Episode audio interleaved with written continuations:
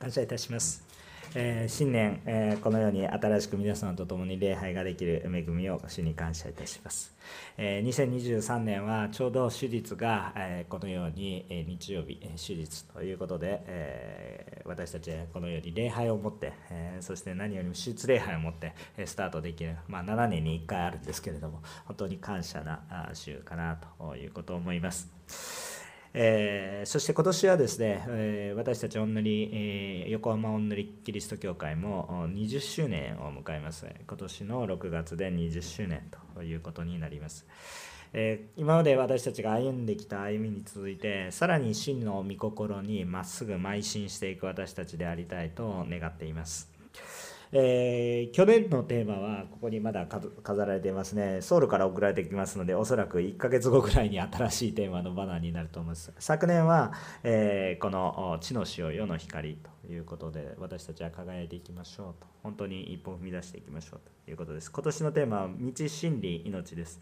またこれらのメッセージについては映像で、えーもうすでに伊集院先生が年初にもうされているメッセージがございますのでぜひどうぞ、えーご覧になって心を一つにしていただければなというふうに思っています。えー私たち今年、えこの1年、え道であり真理であり命である主イエス様と共に、え生きる、えそのような一人一人となりたいと願っています。え横浜おんぬりキリスト教会の一人一人、え私たちの教会は主に期待する教会でありたいと願います。えー今日私たちが生きるべき道であり真理であり命である、えーそこの方は主イエス様なんですけども私たちも、えーこの方に、えー自ら自分自身を委ねていくというビジョンを今日は分かち合っていきたいと思います。道真理命である方にもう身を委ねていく、えーそのようなこともう命でありますしね道だしね真理そのものなので、えーまあ離れちゃったらどうしようもないということなんですけれども、えーこの方にやって生きていくビジョンを今日は分かち合います。今日の聖書の箇所は、え弟子たちが本格的にイエス・キリストに、えついていくきっかけとなった出来事について書かれてあります、え12の弟子がいるんですけれどもこの12の弟子が本格的にイエス様に、えこうついていく時のきっかけとなった出来事ですねえ私たちも今年も主に本格的に従っていく教会、まあ、今までも従っていますよって、まあ、それはそうなんですけれども、えそれでもさらに、え主の御言葉にさらに一歩踏み込んでいくもっと委ねていくもっと実際に私たちの生活を乗せていく、えそのようなあこの1年となることを信じ、えこの御言葉の恵みを分かち合っていきたいと思います。今日はポイントで話していくのではなく、えーこの話の流れのままに話を進めていきます。今日書かれてあった一節二節をちょっとお読みいたします。さて群衆が神の言葉を聞こうとしてイエスに押し迫ったえ来た時、えーイエスはゲネサレ湖の岸辺に立って岸辺に小舟が2艘あるのをご覧になった。漁師たちはあ船から降りて網を洗っていた。このように、えーこう書いてあるんですね。えー実は今日の出来事の前にもイエス・キリストの後に十二弟子になるような弟子たちっていうのはこれ以前にもイエス・キリストに出会っています。実際にイエス・キリストが行った奇跡も体験しています。病癒されたりだとかそういう奇跡も実際には体験しているわけです。そして、えこのあことの今日のこの船の出来事の前にもですねもうすでにイエス様のことを受け入れてあイエス様が素晴らしい方だなと。あこの人のこと言うことは確かなことだ。ということを受け入れて従っている状態でした。しかしイエス様を信じていると言いつつもイエス様に完全に従っているそういうような状況だったかっていうと決して実はそうではありませんでしたえイエス様のことを受け入れ快く思っていて主を見上げようとしているんですけれどもその姿は一体どういうことなのかっていうとイエス様が一生懸命神様の言葉をこれから伝えようとする時にその弟子となるべきあ本当に従っていこうとしている人たちは一体何をしていたかというと一生懸命仕事道具を洗っていた。えーこう一生懸命自分のやっている仕事の傍らで、えーまあちょっと耳を傾けていた。心から受け入れているわけですけれどもそれは一時的な何かそういうもので、えー、全部捧げますとかそんな感じじゃなくてですね、えー、まあ、私のやっていることの片手まで、えー、まあ、でもそれでもね、まあ、仕事中であったとしたとしてもですね、やっぱり神様の御言葉聞きたいと思っているから積極的なんですけれどもでもじゃあ神様の御言葉が伝える時にじゃあ神様の御言葉を伝えるために何か奉仕しましょうとかいうことじゃなくてまあ自分の仕事をしていたと網を洗っていた、えー、若干のズレがあるわけですね。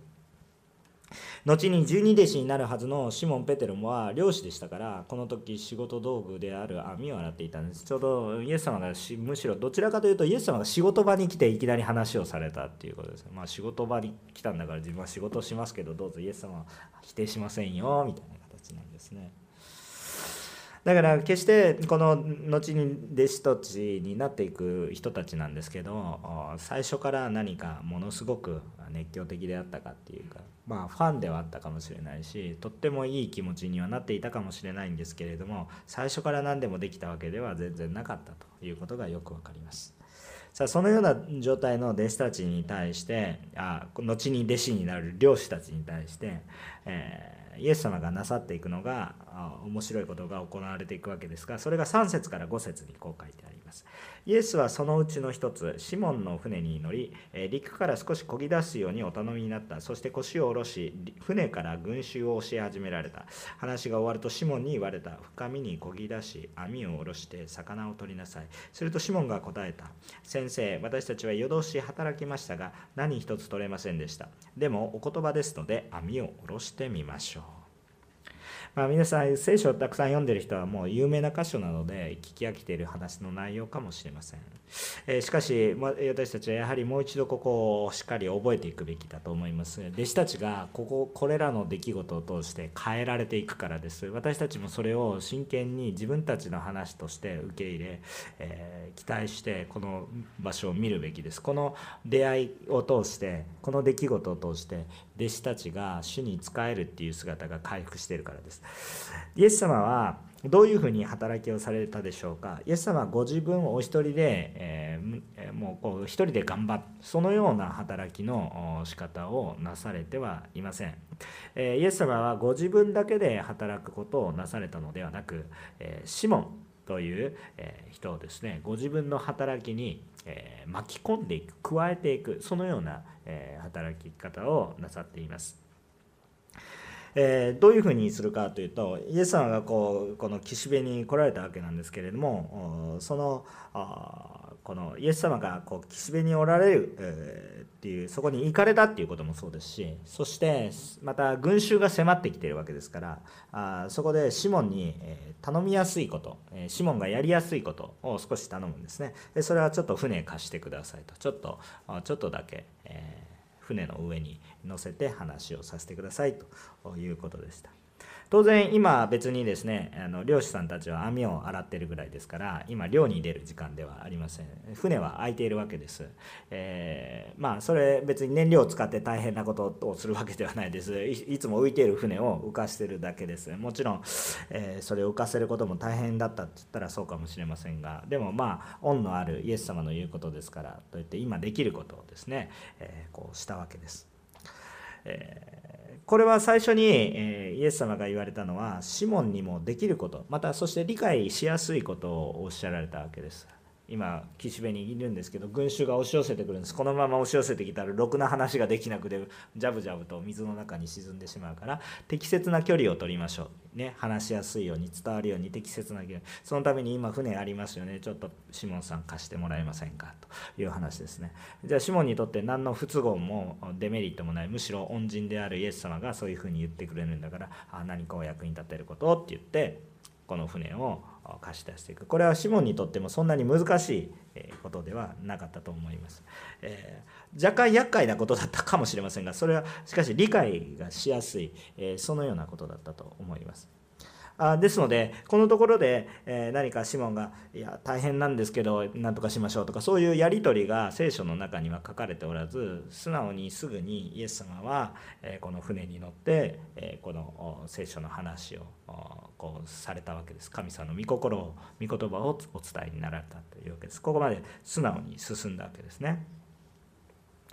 しかしこの話が終わるに伴って続けてイエス様はこのシモンに次の2番目のリクエスト、えお願いをするわけですね。えそれが4節に書かれてあります。話が終わるとシモンに言われた深みにこぎ出し網を下ろして魚を取りなさい。えー、このこの指示はですね、え、その最初の頼み事リクエストに比べると少し理解が難しくなります。えー、どのようにして理解が難しくなるかというとですね、えー、この、まあ、最初のやり取りっていうのは非常に理解しやすいんですもう目の前の状況から見るとそのようにしていったらよいとそのような形になっているわけですから分かりやすいんですがしかし2番目のリクエストについてはこの状況が非常によろしくないわけですね。で状況があよろしくないっていうのはどういうことなのかっていうと後に、えこの5節に書いてありますように、えー、こう夜通し、え漁をしていたのにもかかわらず、えー、こうその魚が取ることができなかったっていうことなんですね。えー、この深みにこぎ出して網を取りなさいって言ってるんですけど漁が取れないわけなんですよね。えー、でそれでですね、えー、このようにですね、えー、こう取れないことが分かってるのにもう一度出ていく経験上ですね夜通し働いても漁ができなかったっていう場合に今から外に出て行って何が取れるのかって魚がいないっていうことが分かってるのでで今から頑張れば取れるんであれば頑張りますよとでももう頑張っても無駄なので、えー、まあ明日に行きたいっていうことで手入れしてるわけです。えーそれにもかかわらず、まあ、あの漁師でもないイエス様に、えー、まあ、深みにこび出し網を下ろして魚を取りなさいと言われることなんです、えー、プロとしてもプライドがありますし、えー、初めのあこの頼みより理解することがまあ難しいわけです、え理解はできないんですけれども重要なことは一体何かって言ったらペテロはそれでも従ったということです。それでも従った。今日のポイントはそれでも従った。最初は理解しやすい従い方ですね、え、群衆が押し寄せてきています。ちょっと船貸してください。見れば分かる状況。そうですね。ちょっと大変かもしれませんがどうぞ私の船でよければ使ってください。見れば分かる状況です。理解もしやすいです。そして自分にできることです。しかし2番目のことは確かに自分にはできることですけれども理解はしがたいことです。いやもう絶対魚いませんよって。まあ私の言うこと信じてくれるならばそれはそうですよ。だからペテロもこのシモンですけど、えー、このように言うわけです。私たちは夜通し働きましたが何一つ取れませんでしたと。ね、えー、一言言わせていただきますけどね。だから期待しないでくださいねって。でもそれでもでもお言葉ですので網を下ろしてみましょうと,、えーと、そのように、えー、こう告白されるわけなんですね。えー、これは非常にここのタイミングがすごく重要なんです。実はペテロにとっては別に理解できなくてもこの深みにこぎ出すことそして網を下ろすっていうことはペテロは漁師ですのでシモンは漁師ですのでこれ日常茶飯事のことでそれ自体が難しいことではありません、えー、ただタイミングが悪いわけですね。タイミングが悪いわけですよね。それ自体はそのこと自体はライフワークなので彼のライフワークなのでそれをやることは日常さんなん何ら難しいことではない。しかし非常に面倒しかも可能性がないことに対してなされるっていうことに対して非常にだから神様はできないことを言ったわけじゃなくてできることをしなさいって。で私の願いだからとりあえずやってみてください。そういうことを言ったわけですね。うんまあ、ペテロは非常にちょっとうんどうしようかなって思ったと思います正直面倒くさいかなと今今網洗ったばっかりなのに私は漁師じゃないからその苦労は分かりませんけどあこんがらがっているものをどうしようか。せっかくほどいたのにもう一回やり直し。こう一回網を投げるともう一回手入れしないと次の日使い物にならないわけですから。ごちゃぐるぐるになってしまいますからそれをもう一回整えないという今まで一生懸命やっていた仕事場にイエス様が突然来てですね 話をさせられて仕事中断して船出すのはいいんですけどもう一回やりできるっちゃできるけど面倒くさいなともう一回一日の仕事やり直しになるしそういうのがだから取れませんよって言っているようなものなんですけどでもまあイエス様でも恩人だしな、ね、病癒してもらったしなそういう思いがあるので。まあ、お言葉ですのでやりますと。まあ、ペテロはですね信じて行ってないですね。もう信じてないですよ。もう別全然別に信じて行ってたらいちいち一言言わないですね。信じてないで疑って行ってるんです。疑ってるけど従ったんです。重要なことは理解することが難しい。理解もできませんでした。疑ってもいました。信仰があったわけじゃない。疑っていたけれども結果従いました。しかしそのことに通して不思議なことが起こるんです。このように神様は私たちを巻き込んでいきます。神様が勝手にすればいいわけですよ。イエス様が勝手に喋ってればいいわけでイエス様が勝手に魚が出てこいって言ってバーってやればいいわけですけどそのさまざまな働きの一つ一つの中にわざわざペテロをこのシモンですけどもシモンペテロをですねわざわざ巻き込んでいくんです。あなたの船貸してね。あなたが沖に出て漁してきてねって。もうイエス様がやればいいじゃん。釣りしたかったらどうぞっていう感じなんですけど。そうじゃなくてわざわざさせるんです。イエス様でもできたわけ。なぜこのように私たちを導かれるか。神様は私たちを置いて人一人だけで働きをなさろうとはされてないです。私たちをお客さんのようには思ってないんです。同労者だと思ってるんです。家族だと思ってるんです。一緒にしたいと思ってるわけなんですよ。あの私はですねあのまあいろ皆さんいろんな性格なのでいろんなことがお好きかもしれませんけど私は別に一人でテーマパークに行くのは別に嫌です。あの別に僕あんまりあんまり好きじゃないです。なんでお金払ってわざわざ並ばないといけないの？って言って、ね、思います、えー、なんかジェットコースターとか言ってね田舎のジェットコースター行ったらむっちゃ安くてあの並ばなくてもいいのに都会の有名なジェットコースターに並んだらもう訳のわからない値段を払って訳のわからない時間待たされて結局乗っている感じる G は一緒みたいなね G ってあのねあの重力加速度は一緒ただうわーって取って一瞬30秒みたいなそのためになちょっとバカらしくなってきてですね私は1人で行くのは嫌です。ただし子供が喜ぶんだったら話は別でいや別じゃないかもしれませんけど こういうこと言うと後でなんか起こるかもしれない別じゃないかもしれませんけどまあ頑張ろうかなって思います。神様は神様はもう同じよって言ったら失礼ですけれども一人で神様一人で楽しもうとされている方ではなくて共にイエス様が全部された方が早いですよ。でも共にする喜び。それはやっぱり一人として滅びてほしいね。一人として寂しくなってほしくないわけです。みんな一緒に主の働きに。神様が働かれている時に本当に一緒に喜ばれる。そのように一緒に喜びたいからこそ共に働きをなされるわけです。私たち一人一人も同じようなものだと思います。私たちは神様のお荷物ではありません。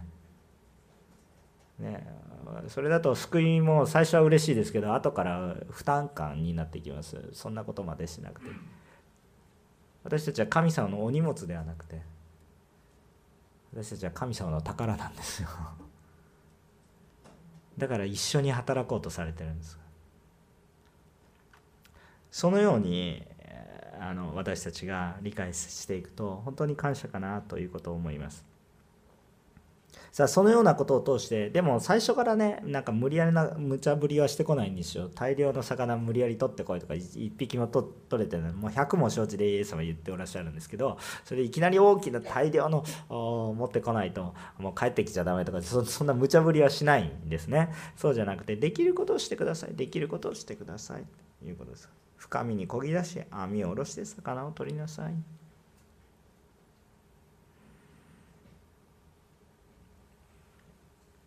できるんだけどちょっと理解がでも結果的にその時に従った時に神様は私たちにああ主に従う喜びってどういうものなのかということを体験させてくださることが起こる。それが6節から7節ですね。6節から7節。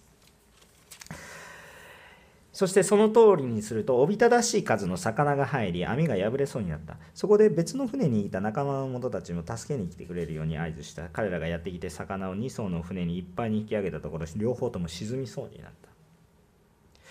シモン・ペテロは結局従ったわけです。で私たちはあれこれ疑うことがあっても最終的には主に従うようにしましょう、まあ、その過程はね過程はいろいろありますよ。かっこよくないです。今水曜日礼拝モーセの話をしていますけどモーセもかっこいいんですけどやってることやったこと自体はむちゃくちゃかっこいいんですけど途中はかっこ悪いんですよ。でも最終的に主に従ったんです。偉大な宮座が起こってくるんですよ。でペテロもペテロもこのかっこいい人かかっこ悪い人かって言ったら結構かっこ悪いんですよ。ダサいんですよ彼のやってることは。スマートではないんです。いつも失敗ばっかりです。しかし結果主に従うんです。その結果素晴らしい恵みがあって多くの人が本当に神様の恵みに預かっていくっていうことをするんです。結局従った結果通常ではありえない尋常じゃない大量の船大量を経験してそして2艘の船が沈みそうになるんです。もう命がけの量になっちゃったっていうことです。1匹も釣れないだろうなと思っていたところがもう船が沈みそうなほどの恵みにあふれたんだえー、私たちがこのように神様に従った時に私たちはちょっとびっくりする体験をし始めます。びっくりする体験をし始めます。8節から9節を読むとこう書いてあります。これを見たシモン・ペテロはイエスの足元にひれ伏していった。主よ私から離れてください。私は罪深い人間ですから。彼も一緒にいた者たちも自分たちが取った魚のことで驚いたのであった。あの多少の大量で漁師さんたちが驚くことではありません。しかし船が沈みそうになる1艘だけじゃなくて2艘も。しかも前日には1匹も釣れないのに。これは現実ではありえないことが起こるので漁師さんがびっくりする大量は本物のありえないことなんだっていうそのことがあのはっきりとするわけなんですねなんか私たちが「うおすごいたくさん釣れてますね」とか言って漁をしたこともない魚釣りにあんまりも行かないような人が「すごいですね」とか言ってる漁じゃなくて、えー、この普段それをライフワークにしてる人たちが恐れを感じるぐらいの大量何か起こってしまうんじゃないかと思うようなそのような出来事だったということなんですね。人間の力を超えた働きを身をもって体験したんです。ありえない時間にありえない量をしてけれどもありえない大量しかしイエス様のタイミングじゃなくて同じことをしても絶対釣れないっていうことは分かっているのにもかかわらずそれがそうなる。ペテロはこの主に対して恐怖を感じるんです。恐ろしさを感じるんです。一体全体この方は何なんだ今目の前に気軽に話していました。ああ尊敬するべき方ですね。なんかすごいことされますね。でもペテロは何か違うものを感じてんです。ちょっとレベルが違う。何かちょっと大変な方と話している。私たちは一体どうなってしまうんだろうか。今までちょっとやってきたことがちょっとねフラッシュバックしてくるんですよ。イエス様来られました。何の予約もなく来られました。いきなり仕事場に来られました。ああすごいですけど大変ですね。まあどうぞ使ってください。みたいな感じで。でもイエス様が一生懸命話してる時に網を洗ってるんですね。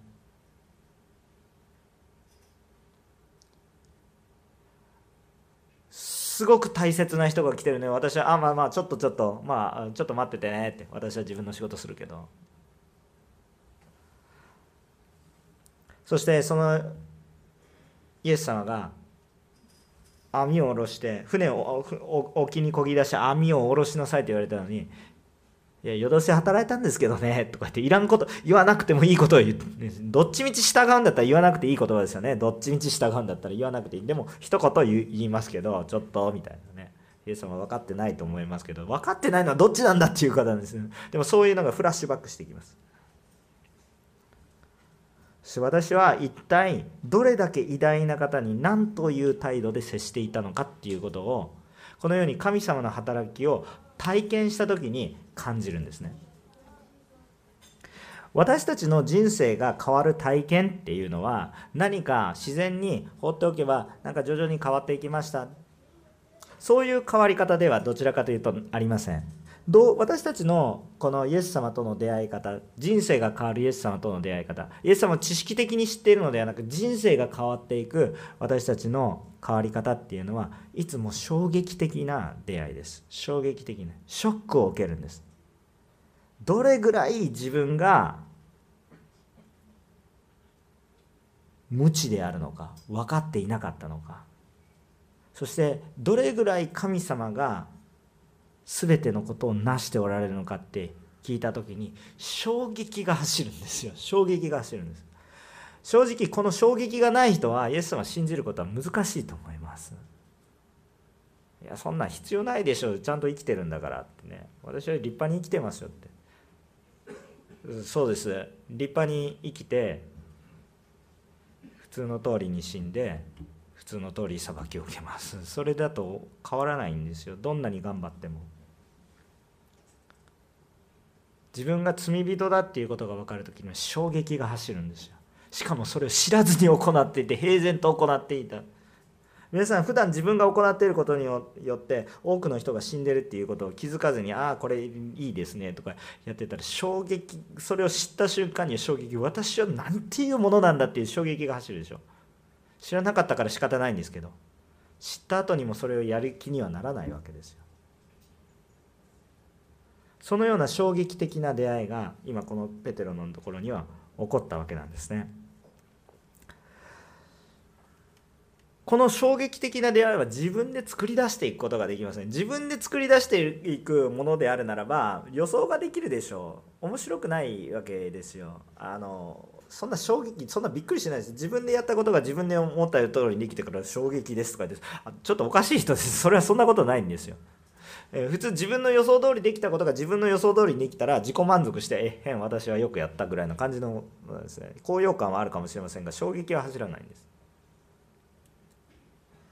しかし自分がやってもできないことを神様が私を通してされた時に衝撃が走りそしてまた私たちの予想だにしないことが起こるので私たちはショックを受けるんです。なんじゃこりゃっていうことになるわけです予想できることで衝撃を受けないんです。想定内っていう話になる。予想できなかったことだから衝撃が走るんです。これだからこれは私がすることではなく主が私たちに体験させることなんです。だからあこの別にペテロが呼んだわけじゃないんだけどイエス様が来てペテロが頼んだわけじゃないんですけどペテロの船を使ってくれてペテロが頼んだわけじゃないんですけど漁をさせてペテロに衝撃的な体験をさせるそれは一体なぜですかって言ったら神様がペテロを愛してるからです。そのまま衝撃なくしていくならば罪のままに終わってしまうから。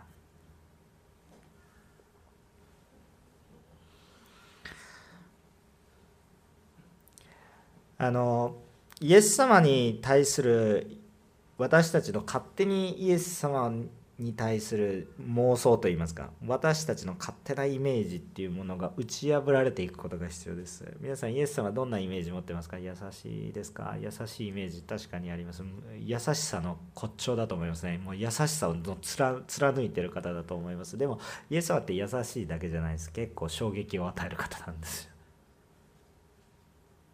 わけのわからんことをわけのわからないことを神殿でやってたらもうイエス様何しましたかでもうねなんかこう強盗のように暴れてしまう。ブワーブワーとか言って何やってんだとか言って暴れは激しい方であります。イエス様はね違法人の違法人の女が哀れんでくださいって言ったら犬に哀れむよりは私はちゃんと人を哀れないといけないとかって犬呼ばわりしてくるなと言いました。それは理由がありました。それはそれでも私を求めるというところを引き出すための理由があったんですけれども言葉だけ聞いたらひどい言葉をかけることもあります。優しさだけでは優しさだけでは真理に気づかないからです。時々優しいだけだと残酷な時がありますね。厳しいことを言う時の方が優しさが含まれていることがありますね。神様は優しい方というよりは愛の方なので愛するために必要なことをなさいます。イエス様のイメージが私たち打ち破られてイエス様はこれぐらいはなさるけどここはできないんだろうなっていうのがガーンって打ち破られる時に私たちはものすごい衝撃を受けるんですね。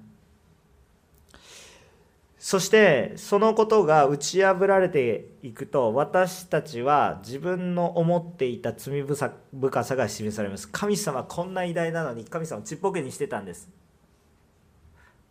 ものすごい失礼なことをしているなっていう感覚があるのとそして神様私が考えていることも全てお見通しだなっていうことを思うと自分の中に罪性が私たちのイエス様に対する勝手なイメージが打ち破られると私たちには罪が示され私たちに謙遜さが回復していきます。そして衝撃も走ります。なんということだと。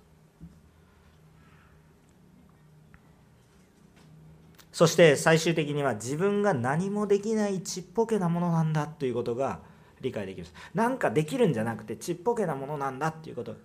事実なんですよそれが。事実なんですよ。私は何もできませんと。だからペテロはどうしたんですか？水の中に飛び込んだんです。私はもう何もできませんドボンって。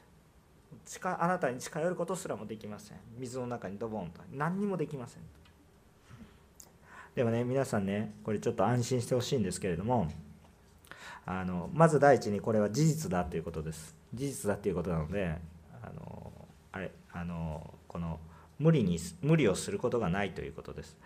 あのこれはねイエス様を信じる者の祝福っていうのは自分を無理やり大きくする必要がないということです。自分の弱さを告白しても大丈夫です。世の中に行くと自分の弱さを告白することができません。弱さを告白するとそれを利用されて攻撃されるからです。弱さがあったらそこを相手が利用してきて攻撃してくるからです。私は弱くない強いちゃんとやってますよってやるんです。でも多くほとんどの人は疲れ果てていて実は弱い。実は苦しい。実は助けてほしい。でも大丈夫ですって言うんです。大丈夫じゃなくてそのままの状態で頑張り続けてそして突然ボキッと折れるんです。大丈夫じゃないんですよ。でもイエス様にある人は本当に強くされます弱いこと弱いです私はダメですって言っていいんです。じゃあそれで私の人生終わりますかおかしくなりますかならないんです。むしろ強くなるんです。誰にも隠すことがないから大胆に出ます。あんた悪いことしたことはあります。悪いことしたことありませんって言ったらいえいえそんなことはじゃ暴露しますみたいなね。そんなことが出てくるわけです。あなた悪いことしました。実は悪いことをしました。悪いことしてるのに偉そうなこと言ってる。悪いことしたけれどもイエス様によってあがなわれたから今私が偉いこと言ってるんじゃなくてイエス様によってなされたから。突っ込むところなくなるんですよ。それはむしろですね強いんです。意味分かりますか？クリスチャンのアイデンティティっていうのはそういうものなんです。だからね今ね自分が何もできないと思ったらなんかこう小さくなるような感じがするでしょ？小さくなるような感じがするでしょ？アイデンティティがねこうセルフイメージが低くなるような感じがしますね。それは見かけ上の話です。実は低くないんです。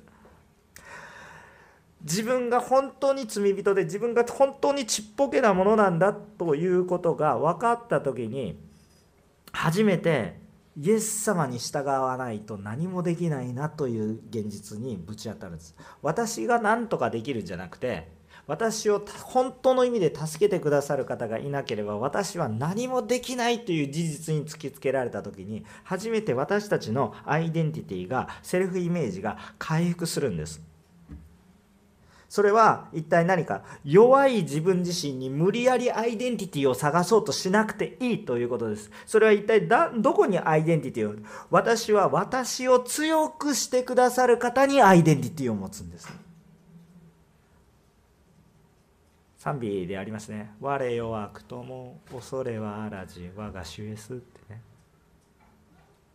私が弱くても恐れないです。なんで私が弱かったら普通はセルフイメージが低いですからできませんと。何かやりなさい。もう私にはできません。ノーノーっていうわけです。けれども恐れはない。なぜ恐れがないんですか？神様が私を強くしてくださる。私のアイデンティティが私弱い私の中に無理やり「お前大丈夫だお前頑張れ!」ってやってね。無理させないんです。私は弱い存在である。私はできないことを知ってる。でも私を強くする方がいる。だから私は弱くてもする。私はできなくても従う。クリスチャンのアイデンティティの強さは神様にあるんです。意味分かりますかこれ？なんかお前頑張ればできるとか言って頑張れ頑張れってそれも感動する時ありますし力強くすることはありますけどそれって絶対に限界を迎えるんです。元気な時はいいですけど元気なくなった時に疲れ果てる時があるんです。その時に私たちの持つアイデンティティは私を強くしてくださる方なんです。魚一匹も取れませんよって挫折した このプロの漁師としては恥ずかしい限り。でプロの漁師だからプロの漁師としては恥ずかしい限りなんだけど全く素人のイエス様から言われて大量になった時もう私は何にもできません。でも主に従った時あなたは経験したことがない大量を経験しましたね。あなたの経験やあなたの努力が一瞬によって虚しいものに帰りましたけれどもけれども主に従った時にあなたが今までやっていた網を下ろすこと船を操縦すること主がしてねって言われたことは今までロークしてきたことは無駄になったんじゃなくてそれがあるからちゃんと従えてそれを従った時に自分にできないことを主がさせてくださった。そのことを経験した時に衝撃がしてペテロはアイデンティティを回復したわけです。ああ私の努力で生きるのではなく神様に生かされて私が生きていけるものなんだ。逆に言うと今日私が失敗しても主が用いてくださるなら大丈夫。失敗したって前に行く。弱くても前に進む。なぜ？主が示されるから。これはすごく強いことなんです。分かりますか？それは私は弱いんですよ。私は弱いんですよ。でもあなたが弱いか弱くないかできるかできないかもはや関係ないっていう話なんです。私はこれができるから主から愛される。関係ないんですあなたができなくても主は愛されてるんですよ。できるかできないかで判断してるんじゃない。美しいか汚いかで判断してるんじゃない。優れているか劣っているかで判断してるんじゃない。主がまず愛されて力がなければその力を与える。勇気がなければ勇気を与える。だからこの方から離れてはダメだ。クリスチャンのアイデンティティは本当に感謝ですね。弱い自分にアイデンティティを持つものではなく私を強くしてくださる方にアイデンティティを持つからこそ弱い時にもう卑屈になりません。私なんか何にもできませんとか。そんなことはないんですよ。何にもできない人な何にもできない何の価値もない人のためになぜイエス様が死なれるんですか？そんなことはないんですよ。イエス様がそう言ってないんだからそう言っちゃダメです。神様があなたに価値がないって言われたらもうそれはちょっとわはってなりますけど、まあ、それこそ衝撃ですけど。そう主はそんなこと言われないです。私には何もできません。それは事実です。何もできません。けれども本当に何もできないかっていうとできることはあるんです。しかもそれを主が言われたようにすると主が願っていることを自分の力ではできませんが主が今なしなさいという目の前のことを私はなすことができるかできないかといったらできてただあんまりにも大きいし大変だからしないっていうだけの話です。できるかできないかって言ったらできます。それを信じてやった時に主が働かれることを知った時に私は衝撃を受けてもっと主に従っていきたいという思いが湧いてきます。私たちは強い時も謙遜でいられます。何かを成した時もこの経験があるとああこれは私が成したことじゃない。私を用いてくださった主がいる。主がいなければ何の意味もない。いくら私がすごい準備をしてやってきたことでも今日私が歩いていてポロッと足ぐねってこけて 怪我をしたらもう全部いくら準備したって意味がない。神様が本当に守ってくださったからだ。弱い時も卑屈にはなりません。強い時も謙遜でいられます。主がいらっしゃる。最後10節から11節。シモンの仲間ゼベダイの子ヤコブやヨハネも同じであった。イエスはシモンに言われた。恐れることはない。今から後あなたは人間を取るようになるのです。彼らは船を陸につけると全てを捨ててイエスに従った。続けて主はですねさらにシモンに対して宣言され魚を取るんじゃなくて人間取る。あんた網洗ってる場合じゃないですよ。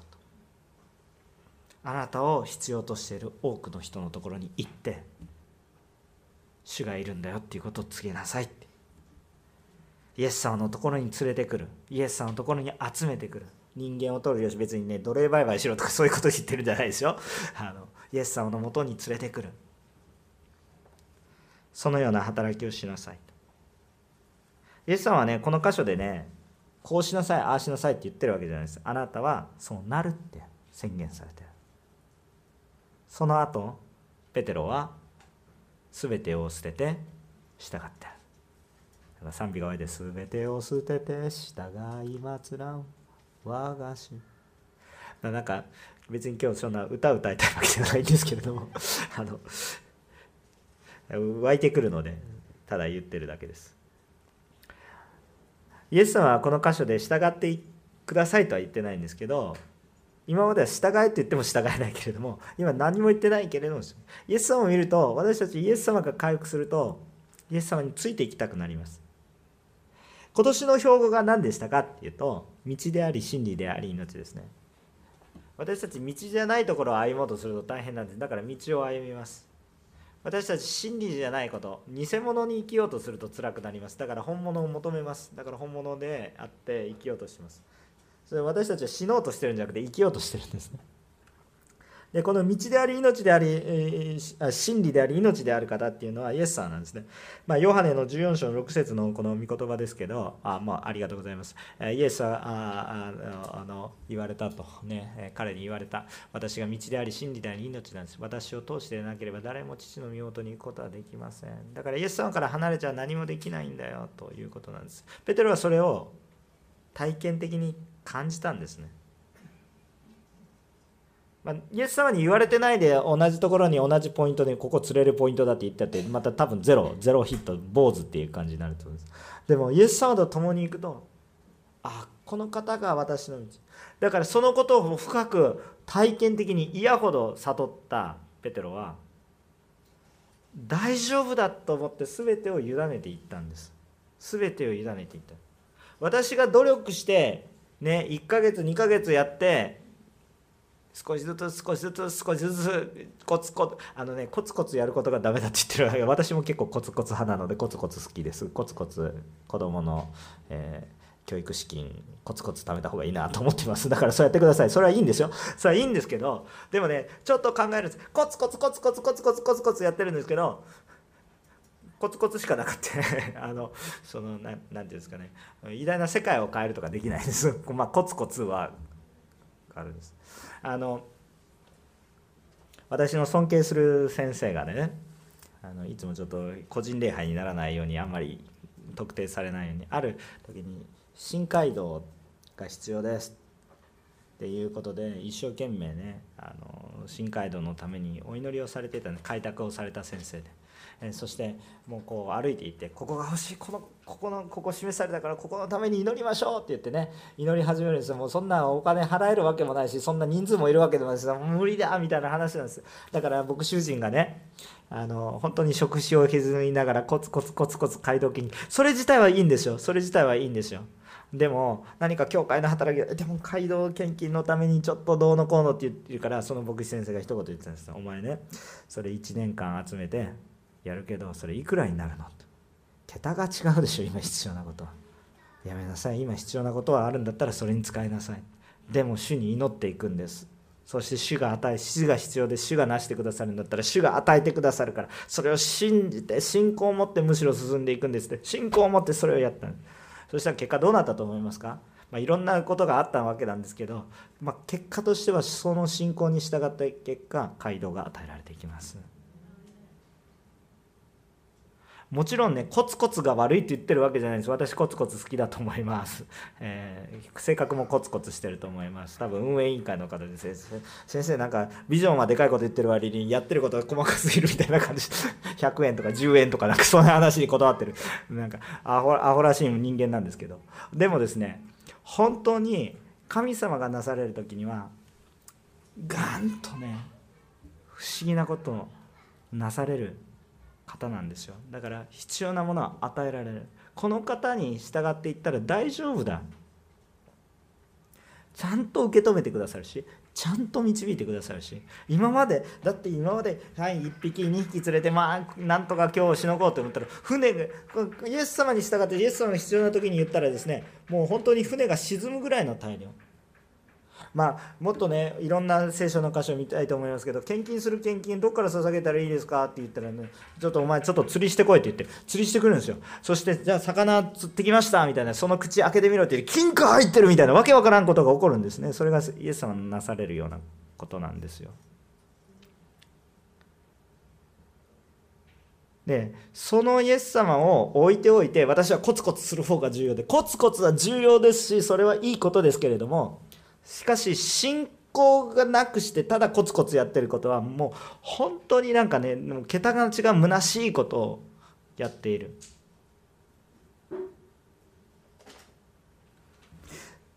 私たちはそのことをちょっと覚えたいと思います。イエス様と共になければコツコツやってることも無駄になるし本当に死と共に歩むならば私たちは次元の違うことを体験していくんだなっていうことを思うんですね。本当に道であり真理である命である方から外れてったら何にもなんないということですね。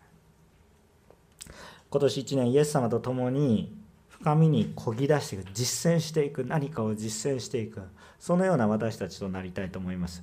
結論的な話をします。私たちの教会は20周年を迎えていきます。ここで示されていることがいくつかあるんです。目の前の何か何とか集会をしましょうという、まあ、これも大切なことなんですけどそれで疲れてしまう私たちではありません。20周年さらに20年もっと40年50年100年。まあ、その間にイエス様来られるかもしれませんけどそれは分かんないですけど本当に、え主の導きを求めていきたいと思います。道であり真理であり命である死とともに今年1年を歩んでいきて私たちに示されていることがあるんです。船貸してね沖に出て網を下ろしなさい。これ自体ができないことではない多くの従うべきヒントがたくさん私たちの教会の中に今年もたくさんあるんです。でそれをなしていきます。なすんです。誰がなすんですか？僕先生頑張ってねって僕一人だとできないですけど あの私にも私であります。それは皆さん一人一人にあります。墓地を建てていきます。墓地を建てていくんですけどこれ墓地建て建てるのが目的ではありません。このことを通してちゃんとお墓に縛られるなっていうことを宣言していきたいと思います。この効果が出てくるのは10年後20年後50年後です。でも今年やるんです皆さん。私韓国人だから日本の関係ありません。もっと日本の霊的な状況をよく見てあなた宣教したいって言ってるんでしょ？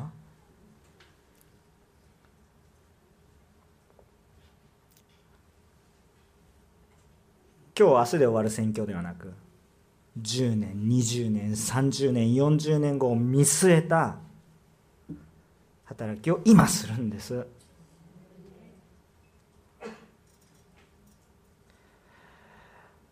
私たちの教会は100人の宣教師を送り出す教会になります。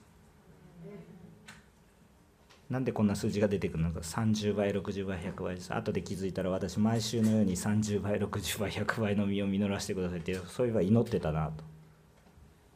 マルコの福音書4章の8節です。良い土地に種がまかれると。あ書いてありありがとうございます。またあの別の種は余市に落ちた。すると芽生え育って実を結び30倍60倍100倍。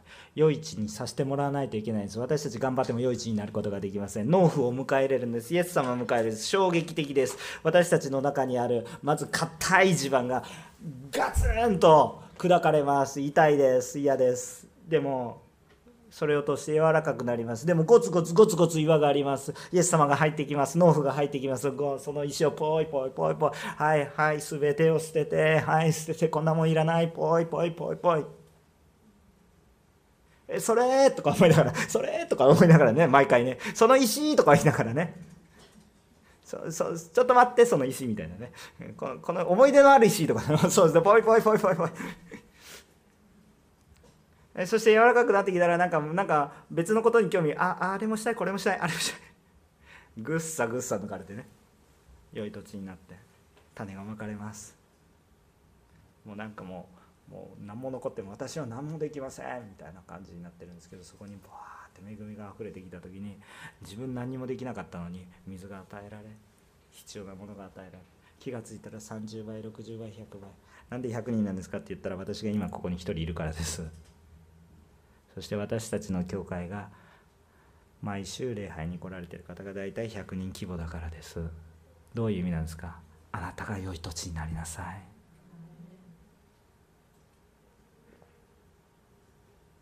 というか良い土地に変えられなさい。イエス様に出会いなさい。そしたらあなたから信じられない信じられない。いや私も私もだからペテロみたいなところあるんですよ。もう牧師見てたらペテロみたいな感じですから私ペテロ大好きです。もう失敗ばっかりしますよ。今牧師でこんな宣言してますけど多分失敗します。でもでも大丈夫。信じ続けてください。信じ続けてください。その時に何するんですか？船貸してね。どうぞ。まあそれは分かりやすい。沖にこぎ出して深みにこぎ出し網を下ろしなさい。うんちょっと従いたくないな。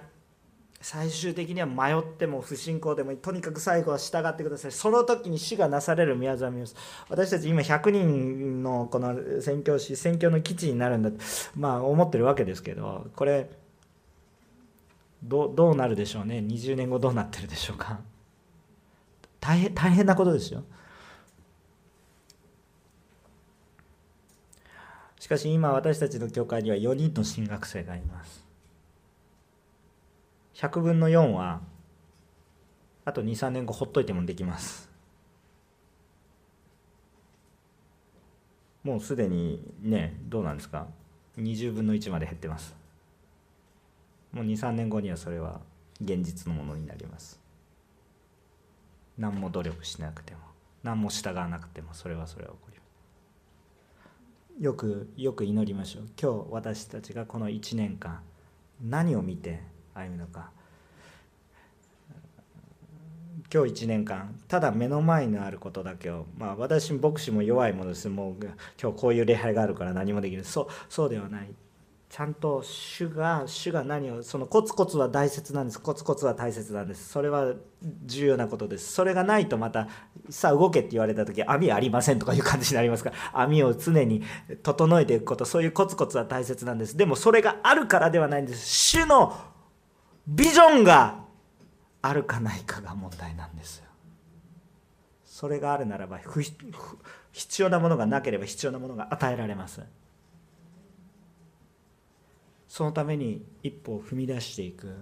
私たちあんまり人数言わないでしょ。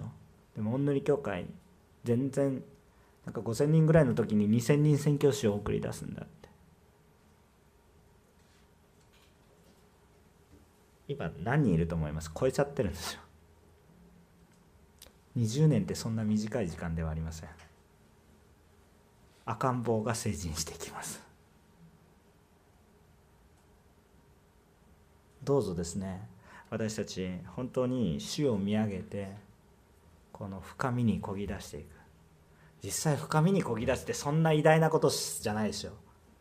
そのいつも知ってる目の前の湖に出ていく。いつも知っているあの人のところにちょっと電話してみる。いつも知っているあの人のところにちょっとお話をしてみる。でもその話した人が将来のパウロである可能性がないというどうして言えるんでしょうか。主は人を変えられるんです。こんな人可能性ないよね。教会に来て弱い人。ちょっとお付き合いしたくないなと思う人。その人を愛してください。その人がなぜ将来のパウロにならないと言えるんですか？